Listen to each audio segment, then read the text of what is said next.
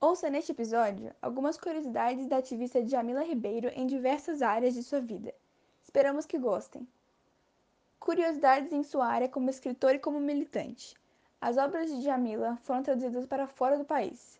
Além dos livros publicados, Jamila criou o selo Suene Carneiro, que publicou livros de autores negros com preços mais acessíveis. Em termos editoriais, ela coordena a coleção Feminismos Plurais da editora Pollen. Jamila foi escolhida como personalidade do amanhã pelo governo francês em 2019.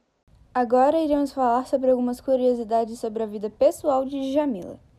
Quando adolescente, a filósofa ficou sabendo que quando sua mãe descobriu que estava grávida dela, a mulher entrou em desespero e, sem saber o que fazer, procurou um médico que ofereceu métodos caseiros de aborto. Djamila afirma que na época ficou sem reação e apenas abraçou a senhora e disse que estava tudo bem e que a amava. Porém, diz já ter outra visão e que sua reação atualmente seria diferente. Ela diria à mãe que entende o medo da maternidade que ela sentiu, principalmente vivendo em uma sociedade onde o Estado controla o corpo da mulher e dita se devem ter ou não filhos onde a mulher negra é a maior vítima da mortalidade materna e que diariamente mulheres como ela são perseguidas.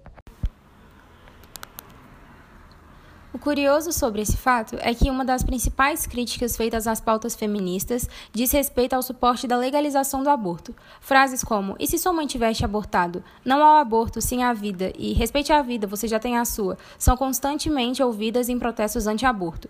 Essas frases, porém, são provadas falsas através de estudos científicos. De volta à história de Jamila, vemos que após seu amadurecimento, a filósofa entendeu o lado de sua mãe. Hoje, ela consegue perceber a imposição que o governo quer ter sobre o corpo da mulher. mulher.